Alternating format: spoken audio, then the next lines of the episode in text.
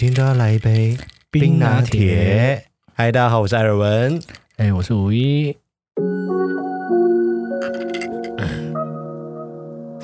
好喝。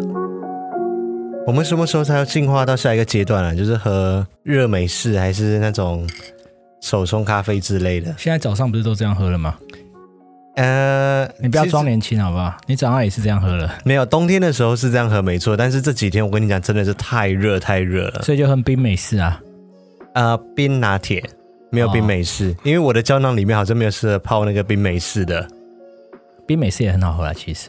对啊，可是最近这两天真的是在台湾啦，气温真的飙到很高很高，三十几度、三十五、三十七这样飙哎。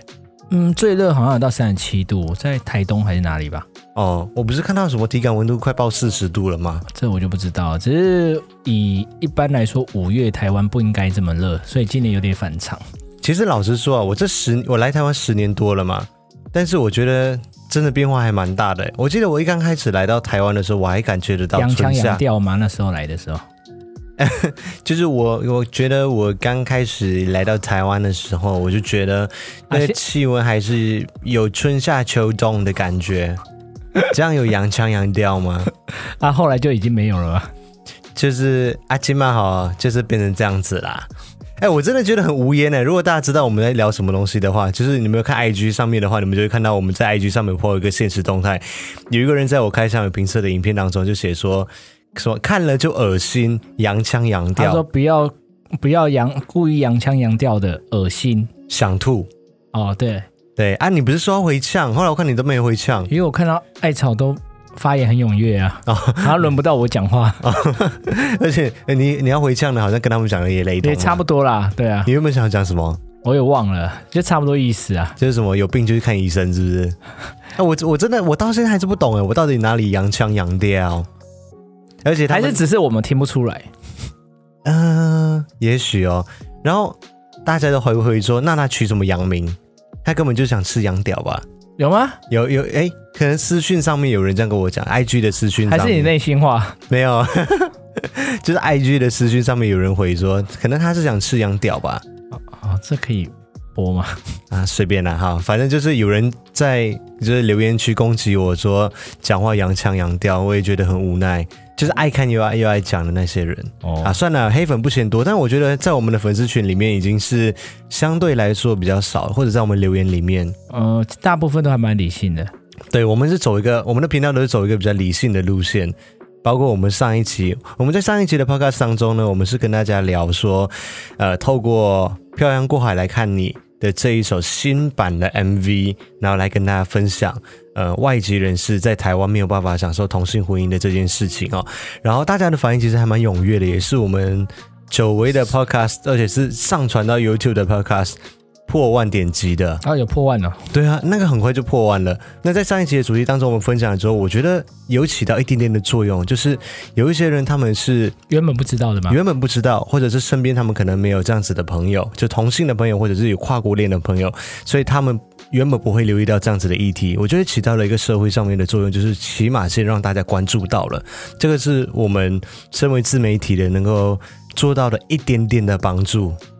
没有跨国恋的朋友应该是比较常见，嗯，没有同性的朋友现在应该 好像比较少见吧？哦，很难说啊。相对，哎，我们频道里面真的很多元呢，也要感谢所有的艾草们，就是不管你们是用分享的方式，或者是尽自己的一份心力，可以用到捐助的方式，就去赞助他们这个计划的话，也非常的谢谢大家。你有捐吗？有啊。哦，好。不用不用特特别 Q，没有没有，我只是忘记你有没有捐而已。哦，也有。后来后来我就还是捐，就是你捐有没有给我看，我哪知道？就是我能够的范围之内啦，就是小小尽一点心力。那我比较能够协助的是在自媒体这一方面，能够宣传我就尽量的多多帮忙宣传。呃，对，这比你捐款还有用。哎，对，因为你捐应该也没办法捐太多，但是就是。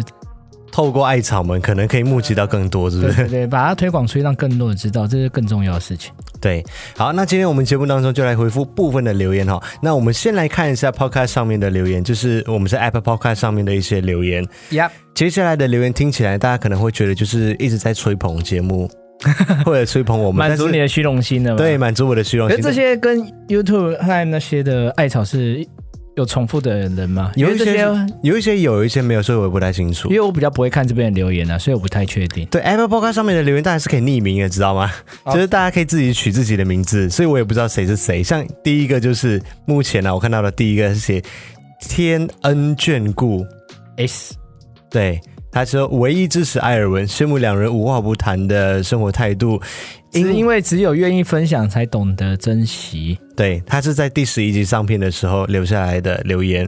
然后另外是 A B C D H Two O，他写说每天都要来一杯冰拿铁，因为这一句话，也开始每天自己冲一杯咖啡加牛奶，每天厌世上班的心情变得都期待下午喝上这一杯冰拿铁。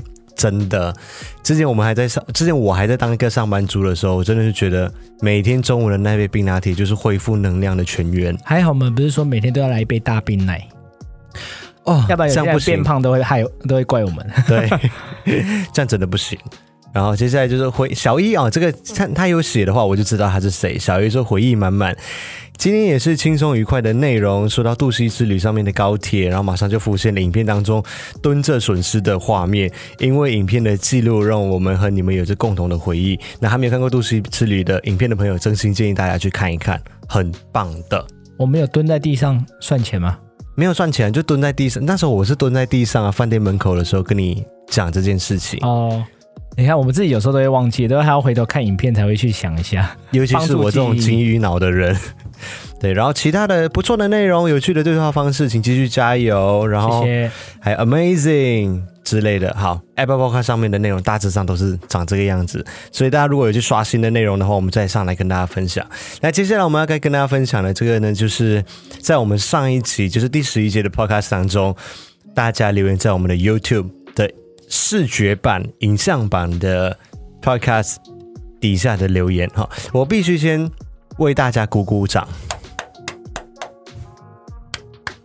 你知道为什么要鼓掌吗？不知道。那你鼓什么？嗯，反正你鼓我就跟着鼓啊。因为我我真心的觉得，在我们这边的留言真的是正向，很正向、很理性的在探讨一件事情。并不会出现太多的谩骂或者是不理性，对激烈的那一种，就是只是为了骂而骂，为了反而反的那种言论。嗯，给各位艾草们鼓鼓掌。而且就算是有其他的人来乱哦，艾草们都可以很理性的在下面回复他们。有人来乱吗？有，我好像没什么看到哎。我跟你讲，我我的其他的影片当中也会有人来乱。哦，那比较常看到。然后艾草们都会很理性的去跟他们提，像洋腔洋调的事情啊，结果那个幸运锁链回一句啊，以一个马来西亚人来说的话，他的中文算 OK 了，然后就，就直接回答你说，啊，你本来就是，我本来就不是 台湾人，对啊，啊，我的口音，老实说，我也不知道我现在是听起来像什么口音啦，因为我毕竟我真的混太多地方了，所以。很难讲。OK，我们先来看这一集的留言。这一集留言当中呢，我我第一个看到我觉得蛮感动的一件事情，就是我看到大哥的留言。嗯，这个蛮感动的。大哥的留言是写说，在同婚议题尚未通合法通过之前，曾经有和他的老婆讨论过，如果说他们的儿子未来是不婚族或者是同志。好，这个问题他要跟他老婆来讨论过。那老婆他是不讨厌同志，但是他没有办法接受自己的儿子是同志或者是不婚的这种想法。那他觉得，呃，身为人，一旦出生出来这个世界上面就是来世界受苦的。那人生苦短已经够无奈了，那一出生的时候就注定自己喜欢的性向，再来压抑他，想必一定会很痛苦。然后跟他老婆只说想要他的儿子。不对社会上面来造成负担，那他是快乐的，这样子是最重要的。然后在下面就开始有讨论嘛，讨论串当中他自己也有分享到说，因为他自己是独子又是长孙，所以他从小就是会有很多的压力。他说他从小就是他想要的东西，他只要哭一哭，就九成都会有。好，好像也不错，但是长大之后他就发现哦，原来不是这么一回事。就是这个社会其实没有这么对于长孙哦，跟独子上就是会有很多的压力，或者是对于他们的要求也会渐渐的，就是给他随着你的年龄来给你的多，对你的要求也很多。嗯，对，所以他就觉得真的有很多烦心事，所以他也不想还是把这样子的压力加在下一代的身上。那真的很开明、很理性的爸爸了。对，因为有很多人不是这样子想的，他会觉得说，我从小受到什么样严苛的对待，我就要同样的对我的小孩。但是我觉得最主要探讨的应该还是他老婆的心态，因为其实这是很多我周遭的人的想法，其实也是这样。其实台湾已经相对是开明了，他们现在对同志其实未必是完全不能接受，嗯、也也知道也认同说同志越来越多，嗯、可是他们大部分的想法都是说我。没有太大的意见，我也不反对，嗯、或者我不会歧视，但是我希望我的家人不要是，或者是他可能周围他的朋友们就是在聊天的时候啊，然后我朋友可能分享说自己的儿子是，自己的女儿是，他们都很可以很开，就是乐观的去开导别人。但是当这件事情真真实实的发生在自己的身上的时候，那就是另外一件事情。对啊，对啊，所以他回他老婆的回答想法，其实我觉得是很多很真实的，真实的。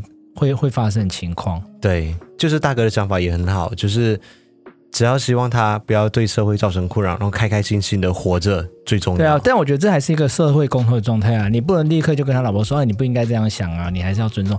我觉得他们现在很多观念真的要发生在自己身上，他们也是要慢慢的去面对，慢慢去。像你当初出柜的时候，哦，也是经历一个很激烈的，大的风雨，哎，对啊，我跟我家人出柜的故事，我们可以在。单独的开一集来来分享这个，我觉得你可以先稍微讲一下，因为其实当初还蛮有趣的，就是当初你妈还难，不要不要不要不要，我们就我们啊，我们就下一集就来讲，我们下一集就来讲，我们不要拖太久，下一集我们就来跟大家分享艾尔文出柜的故事。你说你妈拿给你那本书吗？哦，不止啊，还有很多啊。可是他现在艾妈妈已经非常能接受，也理解他了。对，所以对吧？我嗯，我我们下一集再来分享。哦，对，我们这一集先专注在跨国同性婚姻上面哈。嗯、然后另外一位是 Jeffrey Hu，他说，其实跨国同婚、收养等议题在一开始的时候就拟定专法的阶段就已经有被讨论到了，只是跨国婚姻涉及到另外一部法律。那我我个人对于法律不是很清楚，也许你等一下可以稍微再补充一下，就是涉外民事法律适用法，嗯，涉民法哦，涉民法。它有简称是不是？对啊。OK，那光是要修同婚法就已经够困难的了，就更不要说到有另外一个呃法律的部分。那其实不是台湾刻意的排除同性呃跨国的婚姻，而是问题本质还是在于另外一个国家尚未通过同性婚姻。以台湾的风气，其实再过几年，大家对于同婚也就习以为常了，就没有什么奇特的了。所以跨国婚的修法一定是可以等到了，期待两位的 Vlog。啊，这个这个是 Jeffrey 的留言哈。那我同时我也先呃提一下 Alice 的留言。Alice 的留言其实我一刚开始我看完他的留言之后，其实我们很想要认真回复的，你知道吗？可是后来我看到下面的讨论串之后，整个就歪掉了。你说求婚要钻戒那边吗？对。哦，你们不要想说五一会觉得说求婚不用钻戒这件事情哦，他已经明显的表达过他的立场了。求婚就是要不要钻戒，要钻石。还有他说什么什么钻石、房子、车子都要有，是不是？他就是一个很实际派的人，他是一个很务实的人。不要把他想到他也天真浪漫。没有，这都是你在讲，我没有讲过这种话，我现在不承认。那钻戒要不要嘛？钻石就好了，不用钻戒。你不想要戴在身上，是不是？呃、对，他可以不用戴在戒手上。不行，我就是很戴在手上，让大家知道你是个已婚男子。讨论串讨论到后面又讲说什么呃嫁妆那些东西啊，聘礼啊，就是什么圣斗士的全套装，啊哦，那个我有看到了。对啊，我想说哦，怎么整个歪掉了？OK，我先来念一念啊，就按 Alice 的留言，Alice 她也很怕被比战，就是。很理性的说，他在前面就是也说勿战哦，纯讨论。我觉得他提出来的想法是很多人就是一或者是一般民众里面也会想到的事情啊，就是针对无法和外籍人士还没有认同同性婚姻的国家的人结婚，他的理解是双方的国家都承认的情况下才能够结婚，并不是限制，而是保护。我先说完了，我先把这段念完。我，我又没有讲什么，你干嘛先阻止我？我看你看我在，我以为你要接了，没有。OK，他说以下。再举例不上升本人哦，OK，他说艾尔文就是因为我嘛，马来西亚不承认，还有但是五一在台湾是承认的，所以未来如果艾尔文突然间转性了要和女性结婚，那这样子我就可以在在马来西亚的法律当中是不认同同婚的，所以五一的婚姻关系就不存在，就是我跟五一的婚姻关系在马来西亚就不存在，但是在台湾是存在的，所以艾尔文和那位女生的结婚的关系。也不存在所谓的重婚罪，所以五一就算他要行使就是配偶权来去告艾尔文重婚，或者是那位女性要侵犯五一的什么财产分配权啊，这些东西都是相对来说都是不成立的，甚至后续的遗产的分配这些东西，五一都是没有权利的，在无法平等的原则之下才不允许结婚的。那反之，艾尔文如果是荷兰人，那双方的国家都能够保障婚姻的权利之下，那就可以结婚。毕竟结婚、外遇、离婚、同性恋都有。对，这个这点我认同哈。然后法律的制定真的很慢，是因为有太多的区域性要去克服，并不是单一方面想要怎么制定就怎么制定的。那当然也有拖着不做的。那台湾是亚洲的同婚第一例，但也因为是第一，所以有很多需要改进的地方。那未来才能够让其他的国家来跟进。那他也和其他的爱草们一样，就等着上界情或者是永和豆浆的宴客。其实简单来说啊，就是如果我跟你结婚了，嗯，结果有一天你跑回去马来西亚结婚了，对，我却不能告你，对。但是我觉得这有点已经想太远了，因为我觉得我连第一步结婚、结婚要保障的权利都没拿到，嗯，你却已经在考虑我们之后离婚，我不能告你，或不能拿回什么权利，嗯。对，那已经是第二步的问题了，所以我觉得那个已经有点后面的事情了。就是第一步还没有保障好，就先想到后面的。对啊，啊就我就因为说哦，因为我第二步不能保障你，所以我第一步我也先不要给你保障。哦，我觉得有点变成这样的想法。我认为啦，当然他那个想法，嗯、他提出的那个观点，当初的确也是有人讨论过了。所以我后来在看那个伴侣盟啊，嗯、也他也有针对这个问题去。哦，所以之前已经有人提出过来了。对啊，这个问题其实一定很多人想到啊。嗯，他说，如果今天你跑去马来西亚，嗯，再跟别的女生结婚，对，其实啊，我就会没办法保障我的权利。其实这也不完全正确啦，因为我还是可以以重温为由，再诉请在台湾我们的婚姻终止。嗯。虽然说我民事不能，呃，刑事上我不能告你重婚罪，可是我在民法上还是以可以以这个事由啊去主张那个我们的财产的分配，所以并不是说我所有保障都保障不到。OK，对啊，好，还有另外一个，最后就是他没有举例啊，依照我国刑法第五条至第七条之规定啊，在领域外，就是例如你在马来西亚那边，嗯，触犯我国刑法第两百三十七条重婚罪，无论是异性重婚。或同性重婚，我国法院都是不罚的。如今提起告诉或告发，检察官也会给予不起诉。哦、所以今天根本不是同性或异性的问题。对啊，所以我觉得那个已经有点想太远了。OK，但是他那个问题的确是当初有人讨论到的。所以就我的了解来说，我想到的东西是这样子，就是当初在台湾还没有可以同婚的时候，嗯，很多人去。可能去荷兰结婚，去美国的某些州结婚，那个时候可能美国不是所有州都通过嘛？他们去结婚，代表说他们如果人在美国的时候，他们是有受到法律的保障。他们在美国的婚姻是成立的。对，在美国当地生活的话，他们的婚姻状况是成立的。啊。那我的意思就是说，如果说我今天在台湾跟你结婚，至少我们两个人生活在台湾的时候，我们两个人的婚姻也是被承认的，是。享有法律上面的保障的，我觉得这样子我就满意了。对啊，所以说你至少初步你在台湾，我们的保障是有被保障到的。对对，对，就已经先不用想到说在国，如果你今天回国，我回国外的保障。对，因为呃，就现在目前的现实来说的话，如果说阿拉伯人回去阿拉伯，那他们娶了三四个老婆，就现在台湾的法律来规来说的话，还是一样是没有保障的嘛，对不对？嗯。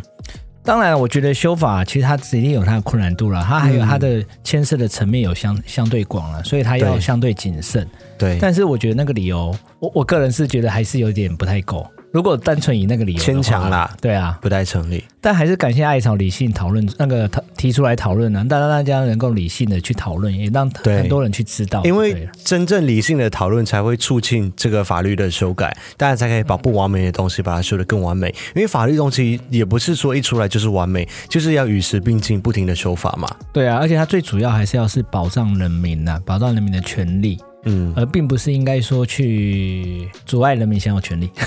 OK，好，那我回复留言的部分就回复到这一边，然后大家理性讨论。后面没了吗？后面没有了吧？而且我们这样子会不会回太久啊？会，等下又要切上下集，是不是？不要，我们今天没有要切上下集。今天这一集的 Podcast 只是单纯的跟大家分享一些些事情而已。我觉得本周要先大大的拍手，因为台湾已经连续二十八天，就是两次的潜伏期，境内零确诊。你刚刚你那个是什么？向日葵拍小手嘛。对，我一刚刚这样拍手，我想说这是什么东西？对，所以哦，我真的是谢天谢地，我觉得在台湾相对真的安全很多。是啊，也希望世界各地的疫情赶快缓下来，这样子我们才可以出国。明年吧。啊，不管，我觉得今年年底如果可以的话，我还是希望可以安排一次出国的旅游。对，所以这是值得开心的一件事情。那最近也要开始进入夏天模式了，所以也像也会有开始有一些什么午后雷阵雨啊，巴拉巴拉的，所以大家就出门记得携带雨具。那今天来跟大家分享的一个简单的事情，就是从二零一九年一月一号开始，我正式转职为就是离职，从我的正职离开，然后正式成为全职的 YouTuber。然后到现在啊，我已经搬来台北一年半的时间了，一年五个月啦。哎，默默的也这么久了。对啊，就是一一个秀姐嘞，就不小心就这样过去了。对，在我搬上来台湾之前呢，我原本对现在的生活是充满了各式各样的憧憬。哦，我以为是各式各样的惶恐。一刚开始一定有惶恐，因为那时候会觉得说，哦，不确定就是生活稳不稳定啊，能不能够生存下来啊，这些。房租突然变很贵。哎，对。也就一路走过来了，所以在我还有正职的时候，我一直常常都在幻想说，哦，如果我现在没有正职的话，我是一个全职的，就是 SOHO 族啊，或者是自己工作的那种人，我就能够主导我自己的生活的一切，我就可以过着一个理想般的生活。呃，你当初讲的真的非常的美妙，对，但是我现实呢？没有，那时候我就想说。哦，每天就是可能早上六点起来，然后吃个早餐，然后先去运动，然后早上七早八早的时候，健身房没有什么人，运动回来之后就开始做早餐，然后再吃一点东西之后，你原本的规划是说早上六点起床，欸，哎，对啊，结果现在是早上六点睡觉。也可能还没有睡觉，对，然后下午就午餐的时间，我们就用餐，然后跟五一讲电话，或者找五一吃个午餐，然后接下来回来继续工作，到下午的五点钟、六点钟，好，就正式下班，晚上就有一个休闲娱乐的时间，然后晚上的十点钟、十一点钟睡觉，到隔天哦，可以睡满八个小时，这样，嗯，非常完美的一个生活。结果殊不知，从来没有达成过。过了这一年五个月之后，我才发现，真的是从来没有达成过。嗯，而且是完全相反的生活。我的生活就是每天工作到早上，几乎是早上，要不然就是完全通宵都没有睡觉。我不知道为什么你们剪片的人很爱半夜剪片不睡觉。新培也是这样子。我跟你讲，真的不只是我们两个人，其实很多人都这样子。对啊，很多的创作型的人都是这样子。为什么白天不能工作，一定要晚上？因为白天的那个 feel 跟晚上的 feel 真的很不一样。你不要说这是干话，这是真的。没有，这是干话。没有，这是真的。这是干话。当你晚上坐在那里去专心的剪片、剪片的时候，或者拍片做事情的时候，那个专注度跟你的白天是完全相反的事情，而且那个效率之高，你知道吗？没有，我真的觉得这是干话。因为就算我们没有做 YouTuber，但是我们以前当过学生，嗯，我也知道晚上相对的效率会很好，会很认真。对，但是我不觉得白天就不行做到。啊、哦，我我觉得，因为至少我们那时候念书也都是白天在念书，我们去图书馆也是在白天的、啊。对啦，但是我我觉得，等一下我们后面可以给大家分享几个方式，可以让你比较进入那样子的状态。我每天都大概可能睡到中午，或者是睡到下午之后才才醒来。然后接了超乎自己负荷的工作，赶工的时候，有时候就是通宵到早上去。你有一个心理障碍在，你每天都觉得说，哦，我要早睡早起啊，结果你都没有达成，结果都是晚睡晚起，然后一起来又是继续的一直赶工，一直赶工，那整个心情的影响是会让你觉得说，哦，每天好像都有未完成的事情，就是有东西在追着你跑的，对呀，对，然后你整个人就会觉得有点压抑。可是那会不会是因为你时间的分配真的做的还不够好？对，时间的分配真的很重要。所以当我在还有正职的时候，我一直幻想说，哦，全职 YouTuber 或者是一个 SOHO 族，就是可以自由的掌控时间。其实这是一个错误的观念。你可以错误吗？你有，这是有个前提的，就是当你可以遵守你自己定下来的纪律的时候，那才叫真正的时间自由。如果你没有办法去遵守很有定律的、很有决心的去遵守你自己定下来的这些。目标跟时间的话，你其实并没有达到一个真正的自由，反而是一直被时间牵制着走。可是说到底，掌握跟分配的都还是你自己啊。对啊，就是自己要有定下那个规律。因为我以以前我们在上班的时候，你至少就是被规定一定要几点钟进入办公室，或者是不用打卡的人可能会有舆论的压力啊、哦。那个谁谁谁每天都十点十一点才进办公室，所以你看，你有些人就是很比较犯贱，就是需要被强制。因为其实这种想法。当初我们在学生的时候都想过了，嗯，你高中你就是被强迫，你看你就可以六七点起床，大学就是一旦自由了哦，你就都睡到中午，第一节课、第二节课、早八的课都敲掉这样子。对，可是后来有一天，当你要开始认真准备考试的时候，其实你还是回得来的。哦，我当然是前提是你有在认真准备考试的话，这也有一个前提，是不是？对啊，对，所以就是你必须要去很严格的去遵守你自己定下来这些定律，你才能够享受到真正的那个自由。所以从头到尾，我觉得你还是没有去约束好自己啊。但是我觉得你们有一个比较困难的点，是因为你们有时候有一些急件，嗯，或者是你们有一些拍摄的过程没办法说，呃，我今天就只拍摄两个小时，我就要停。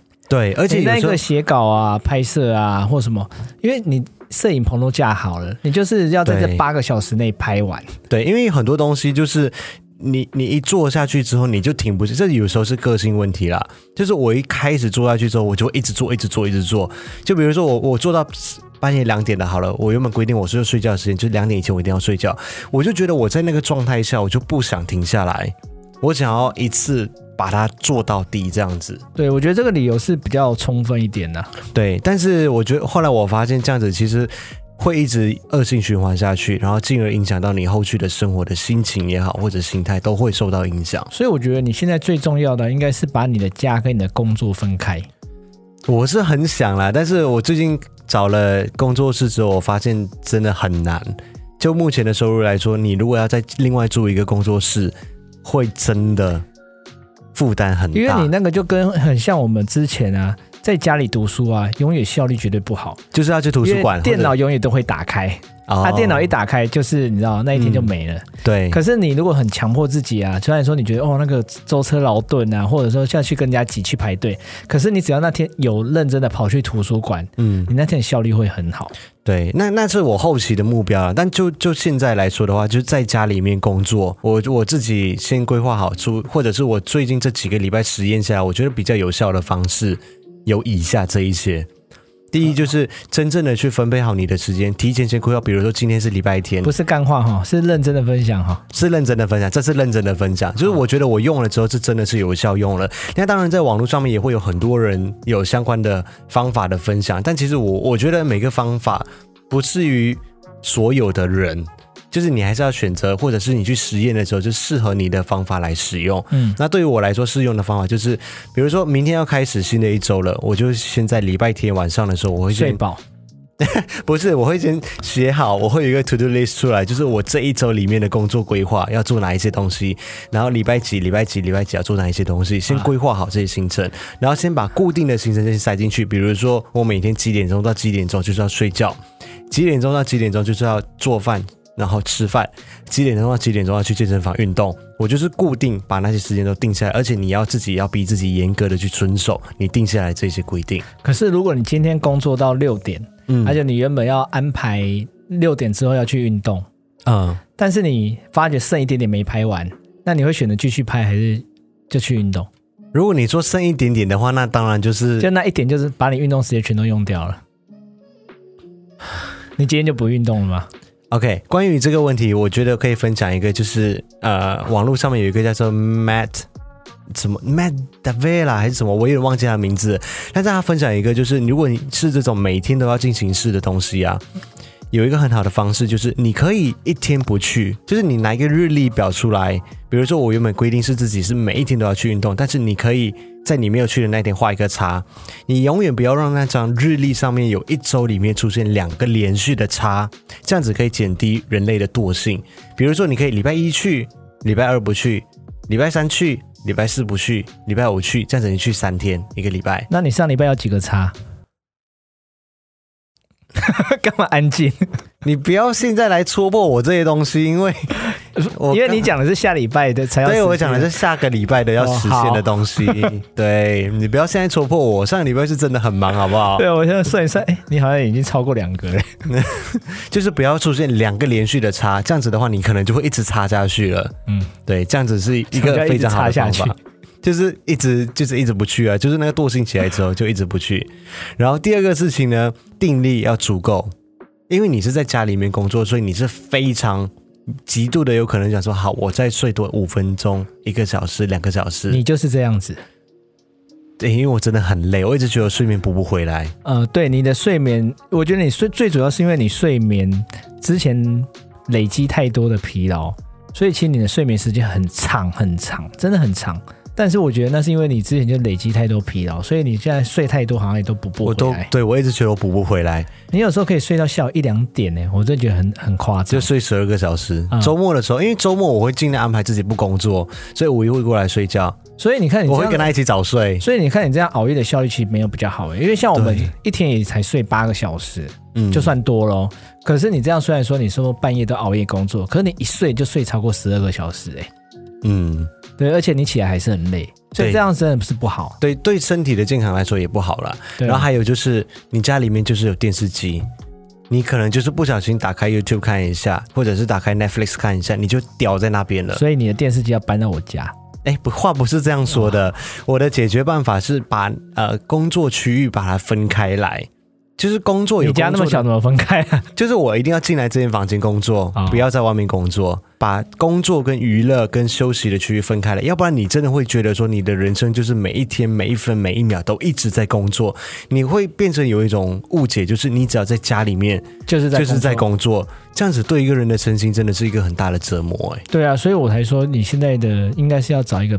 办公室至少让你每天有出门去办公的感觉。对，这还有回家你就觉得哦，我要放松了。对，这个就说就目前的经济能力办不到嘛。所以之后啦。对，之后当然是可以的话，这样是最好的。那就我目前的我能够做的就是先把它规划出一个工作的区域。而且这也是告诉我们，其实在家工作真的没有想象中那么简单跟那么美好。对，定力也要很足够。对，然后你刚刚也提到了另外一个，就是我觉得它要有一个仪式感。你可以不用就是打扮的成好像真的要去上班的样子，可是你要有一个，比如说你运动，诶，你早上起床完之后，你就是先洗个澡，然后就是洗掉一身的疲劳之后，然后直接走进去办公室里面，就是你工作区域的那一块区域里面就开始工作，就是要有这样子的仪式感，要不然你如果就是直接起床，然后刷完牙，然后就随便吃个早餐之后就开始工作，你会好像没有进入下一个阶段的感觉。进去换个衬衫就走到客厅。不用换一个衬子，我觉得衣服还好，但是我觉得就是你要有那种心情上面的转变，就是好，我现在要去工作了这样子。那你就可以自己走到门外，把门打开，就再把门关起来，这也不用这样进出办公室的感觉，这也不用这样子多此一举脱裤放屁啦，做整套啊。再下来一个就是，我觉得要有一个休息的时间。你在家里面工作的时候。你要切割好，比如说我做半个小时，或者是我做了二十分钟的时候，我就休息五分钟到十分钟；做二十分钟的时候就休息五分钟到十分钟。这个是好像我之前在看那个唐凤的一个访谈的时候，看到他提出来一个什么什么番茄时间切割法，巴拉巴拉巴拉，他有一个他有一个名称。可是这好像也是你做不到的，因为你从来没有工作二十分钟就停下来过啊。哦，我现在就是要努力练习这一块，其实很难呐、啊。因为这个就像以前我们说看书啊，什么三十分钟就休息一下，就看看远方，比较不会近视。到底谁可以做到？我我觉得你要努力，就是逼自己做到这件事情，就是放一个倒数计时器在旁边，就是这二十分钟里面，我就是专注做一件事情。但是比比如说 Line 的讯息，你全部要把它关掉。哦，我觉得。关掉那个，关掉 LINE 的讯息通知，因为我我们这种就是很常会需要跟厂商用 LINE 进行沟通这些东西。但我觉得二十分钟真的太短了，我觉得你抓一个小时还差不多，因为你剪一部片的时间都超过二十分钟了，你光你重复播放都超过二十分钟了。我们今天 Podcast 都三十分钟了。对啦，你怎么可能二十分钟就是听到一半就去休息？就是因应自己的工作的形态来去做一些调整，但是就是。让你在一段时间之后休息个十分钟到十五分钟，会有助于你在专注力上面的提升。嗯，对眼睛也比较好。对，这个是我在前几个礼拜当中用起来，我觉得蛮实用的一个办法。好了，今天就是一个纯分享哈。你说就是分享在家工作 SOHO 族的一些心情跟想法吗？对啊，就是原本的幻想真的没有这么的理想。你当初还幻想说今天就是你可以做什么唱歌的啊？你要自弹自唱哦。我后来发现真的没有办法，因为你说每每每每周唱一首，每个每个月吧。你那时候是说每周唱一首，翻唱一首歌，结果还有旅游的 vlog 一集。我跟你讲啦，这种真的只是幻想。你那时候大概就是。规划了规规划是很多系列出来，一个礼拜对很多系列，就一个礼拜大概可以最少要 PO 四支影片，想太多。我跟你讲，因为你当初全职的时候，你其实平均有两支影片，嗯，所以你说全如果到时候全职的话，你应该可以 po 四支。我跟你讲，真的没有想象中这么简单。后来我发现，就是当你的技术不断的在进步的时候，你需要花的时间就更多。呃，而且你后来越做越广，你连 podcast 都开始做了。对，我们连谁知道我们会突然间就去做 podcast 啊？而且我现在后置的时间是以前的好几倍。就是当你的品质越来越好的时候，有时候不是代表说你越来越熟悉了，然后你会越做越快。事情不是这样子的，而是你在这个领域当中，你发现到有更多更多你根本连想都没有想到的知识。这些知识是你需要花大量的时间去消化之后，来再再再去运用。以前我在剪片的时候，我从来没有管过那个声音的大小声那些东西啊，不用管了。那那是别人不用管，但是当等我知道了，那就不能不管了。等我知道了之后，我就是要把它做好。对啊，你以前好像在意的点反而没有现在那么多。对，现在在意的点就越来越多。其实整个画面的品质的提升，其实应该也是看得出来的。你现在回头看你以前的影片啊，不要说了。就连像 ANA 的影片啊，因为 ANA 最近有跟我要授权，就是他们希望，他们觉得说我们那个商务舱的内部影片分享的很好嘛，啊、然后他们想要在官方上面去推广这样子，要要授权他们使用，然后他们就是希望我给他们一个相对来说比较短的版本，那他们就希望可以删减掉一些片段，嗯。然后原本它只是一个非常简单的工作，就是只要删减掉他们指定的片段，然后我再重新配乐，大概可能一天到两天的时间可以完成。对啊，听起来不就是这样吗？没有，原本应该是这样子的。结果我在剪的时候，我才发现，天哪！我几个月前我怎么会这样子调色？我就觉得看不惯，我就整部影片重新调色。可是调色这种东西哦，好像都是你们比较看得出来，其实一般观众好像真的没有看得那么对啦，清楚，对不对？对啦，但是是你们自己的吹毛求疵。但是就是你让你这个人的作品更接近完美的一步，因为在这个领域的人，或者是懂这些东西的人，一看就看得出来了。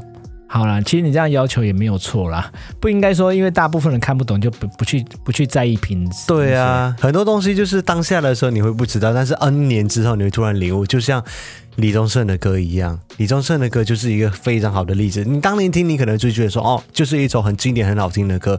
可是他的歌曲就是神奇在这里，你每隔五年、每隔十年再去听的时候都会不一样。请问我们今天的主题主轴到底是什么？怎么可以从回复李宗盛是谁啊？啊？